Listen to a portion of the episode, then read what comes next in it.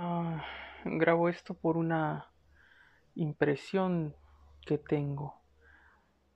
Eh, siento que hay una gran responsabilidad en, en el momento en el que alguien te llama para, para pedirte algo, ¿no? Eh, material, espiritual, en fin. ¿Y a, a qué me quiero referir con esto? Eh, cuando uno siente a veces que no tiene una opción o necesita una ayuda, ¿no? O sea, necesita una ayuda, eh, recurre a personas eh, en las que siente que hay una fortaleza o, o esa posibilidad, ¿no? De, de, recibirla, ¿no? Entendería que es así. en ese sentido, eh, siento esa responsabilidad, ¿no? Eh, y, siento esa fortaleza también. Me, han llamado eh, una, compañera de, del templo para, para pedir por su, por su abuelo que se encuentra mal. me llamó también una amiga cercana para pedirme por un familiar, un sobrino que iba a ser operado. Me llamó otra amiga, que bueno, es una de las razones por las que hoy día también lo, menciono, ¿no? O lo grabo para que eh, me, yo mismo me fortalezca en esto, ¿no? Eh, me llamó, me dijo que, que, había, que la habían llamado porque eh, había salido algo que necesitaba un análisis en sus exámenes oncológicos, ¿no? Entonces, bueno, cuando a alguien le hablan de oncología, lógicamente se preocupa.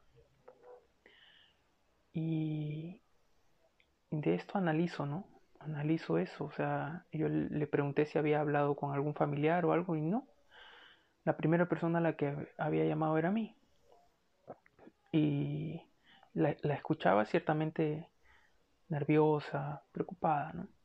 Y uno frente a esas cosas lo que tiene que hacer lógicamente es mantener la calma y la serenidad y escuchar, ¿no? Y, en mi caso en particular, eh, con todo el respeto debido recabar información, ¿no? Saber qué le habían dicho, ¿no? Un poco para no, no alterarnos de más. Eh, todo era preliminar, todavía no hay mucha información pero le pedí eso, ¿no? Le pedí que mantenga la calma, que espere a que haya un análisis posterior y que, se pueda tener más información. Eh, ciertamente ella no, no, quiso informar, por ejemplo, a su, a su mamá para no preocuparla y yo lo entiendo. Eh, pero a eso voy cuando digo, ¿no? Lo de por qué hacemos un pedido o un llamado porque esperamos que esa otra persona al otro lado nos dé una... No, quizás no es una respuesta, ¿no? Eh, o quizás no es la respuesta, pero sí una respuesta, una que nos permita eh, enfocarnos nuevamente o, tomar nuevamente la dirección. Eh, las personas que aconsejan te pueden dar una orientación, pero el camino lo recorres tú.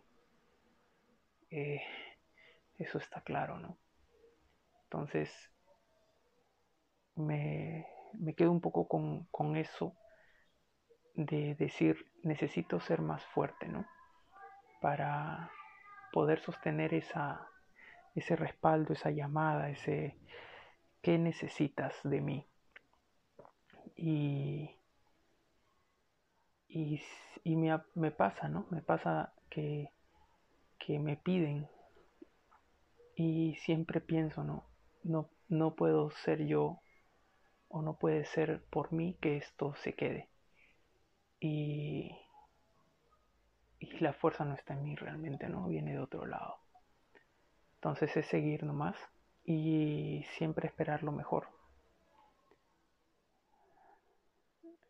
Son cosas que se presentan.